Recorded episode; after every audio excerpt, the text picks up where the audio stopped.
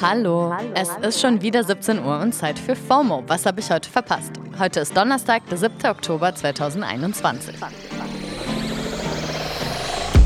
Mein Name ist Dana Salin und heute geht es um, was ist eigentlich in Österreich los? Eine wichtige Petition und das reale Opfer von Squid Game. Hi, I'm Daniel, founder of Pretty Litter. Did you know cats tend to hide symptoms of sickness and pain? I learned this the hard way after losing my cat, Gingy. So I created Pretty Litter, a health monitoring litter that helps detect early signs of illness by changing colors, saving you money and potentially your cat's life. Pretty Litter is veterinarian developed, and it's the easiest way to keep tabs on your fur baby's health right at home. Go to prettylitter.com and use code SPOTIFY for 20% off your first order and a free cat toy. Terms and conditions apply. See site for details. Es geht ganz schön ab bei unseren Nachbarn in Österreich. Der Hashtag Kurz muss weg ist in den Twitter-Trends und wir fragen uns, was ist da los? Und das lassen wir uns natürlich von einem Experten beantworten.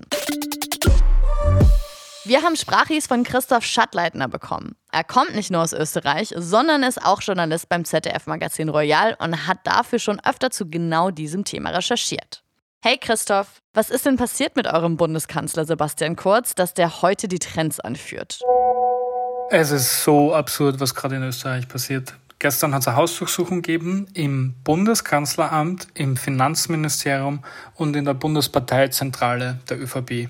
Die Staatsanwaltschaft beschuldigt das engste Umfeld äh, vom Bundeskanzler und Sebastian Kurz persönlich auch, nämlich Beihilfe zur Bestechlichkeit, Untreue und falsche Beweisaussage. Wenn man die Strafdrohungen für Sebastian Kurz zusammenrechnet, kommt man im schlimmsten Fall auf 25 Jahre Haft. Und Sebastian Kurz denkt natürlich nicht an Rücktritt. Okay, wow. Also der konkrete Vorwurf lautet, dass Kurz und sein Team sich seit 2016 positive Medienberichte erkauft und damit die Presse und Berichterstattung zu ihren Gunsten manipuliert haben sollen. Das Ganze soll dann auch mit Steuergeldern finanziert worden sein, die ein Kontrakt von Kurz im Finanzministerium beschafft haben soll. Es gilt ja erstmal noch die Unschuldsvermutung. Aber Christian, wie ist denn gerade so die Stimmung bei den ÖsterreicherInnen? In Österreich sind alle ein bisschen schockiert, aber alle haben es eh schon immer gewusst und ist ja nichts Neues und alle anderen sind auch Gauner und ja, und die wichtigsten Stimmen äh, sagen jetzt, es wird eng für den Bundeskanzler und allein das halte ich für ein riesen, riesengroßes Problem. Es ist nicht mehr eng für den Sebastian Kurz. Das war es vielleicht vor Jahren. Das ist Kriminalität, das sind Verbrechen, offenbar geplante Verbrechen, der Regierung im großen Stil, die die Staatsanwaltschaft da dem Bundeskanzler vorwirft. Da braucht, also darüber noch zu reden, dass es eng sein könnte jetzt für den Bundeskanzler, wow. Und was muss Kurz jetzt konkret befürchten? Sebastian Kurz muss mit einer Anklage rechnen. Die Vorwürfe sind sehr dicht belegt. Ich meine, Hausdurchsuchung im Bundeskanzleramt, ähm, das kriegt man nicht so einfach bewilligt. Und Außerdem gibt es so viele Beschuldigte und ich kann mir nicht vorstellen, dass die alle ähm, in Häfen gehen quasi, um Sebastian Kurz zu schützen. Ich lese einmal nur ganz kurz die Funktionen der anderen Beschuldigten neben dem Bundeskanzler vor.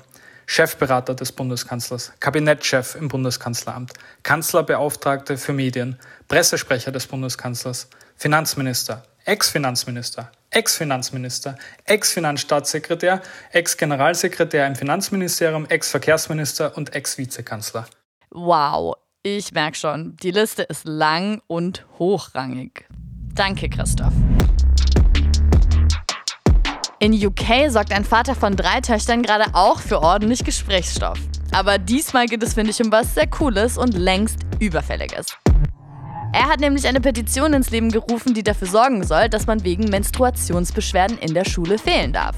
Seine 13-jährige Tochter hatte es nämlich sehr heftig erwischt und er hatte sie deswegen in der Schule krank gemeldet. Als sie dort aber erfahren haben, dass die Tochter wegen Regelschmerzen gefehlt hat, haben sie ihr das kurzerhand als unerlaubtes Fehlen eingetragen.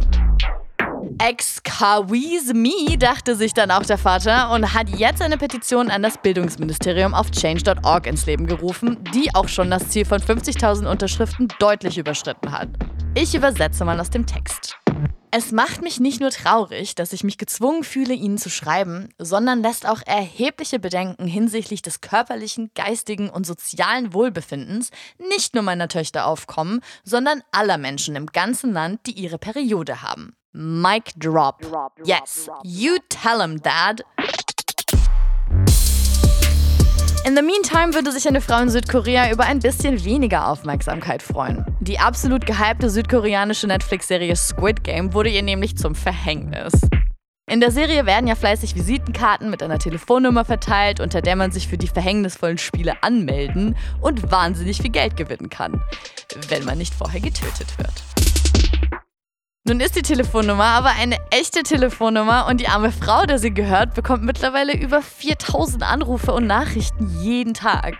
Ihr wurde jetzt wohl schon mehrmals Geld für die Nummer angeboten, aber da es eine geschäftliche Telefonnummer ist und sie ihre Kundenkontakte nicht verlieren will, hat die Frau bis jetzt abgelehnt. Netflix will die entsprechenden Szenen aus Squid Game deswegen jetzt überarbeiten lassen. Wobei ich mich frage, warum sie nicht einfach direkt in Hollywood 555 Fake-Nummer-Move gebracht haben. Naja, ich schaue mir jetzt erstmal noch die letzten paar Folgen Squid Game an. Ich bin nämlich noch gar nicht ganz durch. Das war's für heute auch schon mit FOMO und wir hören uns morgen wieder hier auf Spotify. FOMO ist eine Produktion von Spotify Studios in Zusammenarbeit mit ACB Stories.